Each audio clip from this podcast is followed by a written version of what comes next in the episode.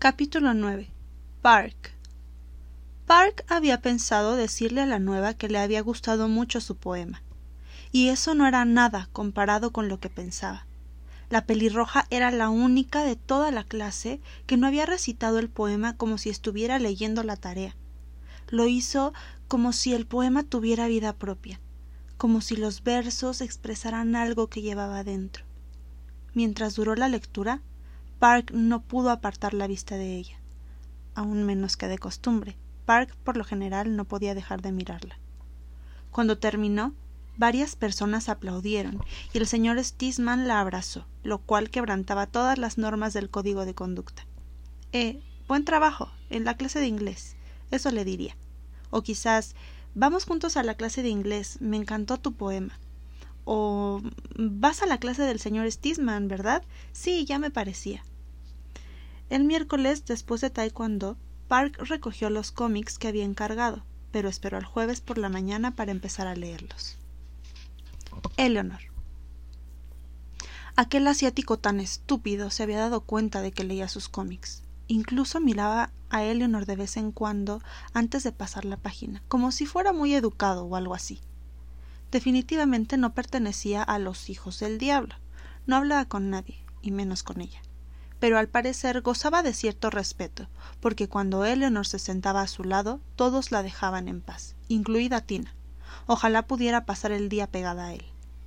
Una mañana, cuando Eleanor subió al autobús, tuvo la sensación de que el chico la estaba esperando.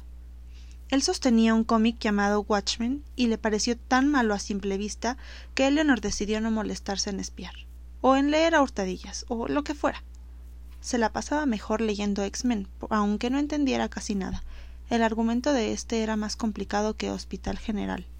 Eleanor tardó dos semanas en descubrir que Scott Summers y Cíclope eran la misma persona, y seguía sin estar segura de quién era Fénix. Pese a todo, Eleanor no tenía nada mejor que hacer, así que echó un vistazo a aquel cómic tan horrible.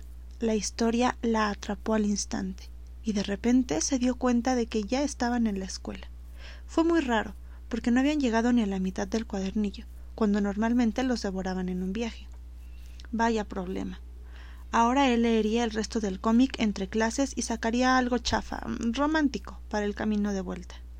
Pero no lo hizo. Cuando Eleanor subió al autobús, aquella tarde, el asiático abrió Watchmen justo en la página donde lo habían dejado. Aún leían al llegar a la parada de Eleanor.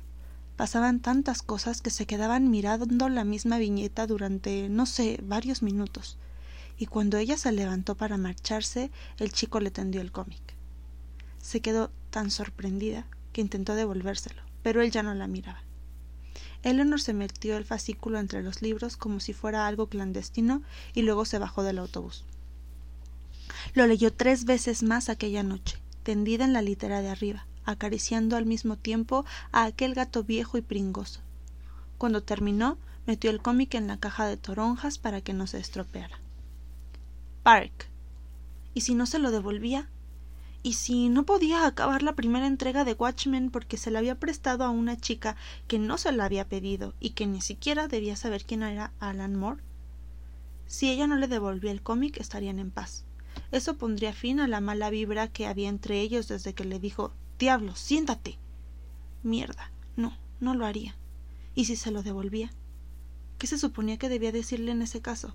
¿Gracias? Eleanor. Cuando Eleanor llegó al asiento que compartían, el asiático estaba mirando por la ventana. Ella le tendió el cómic y el chico lo guardó.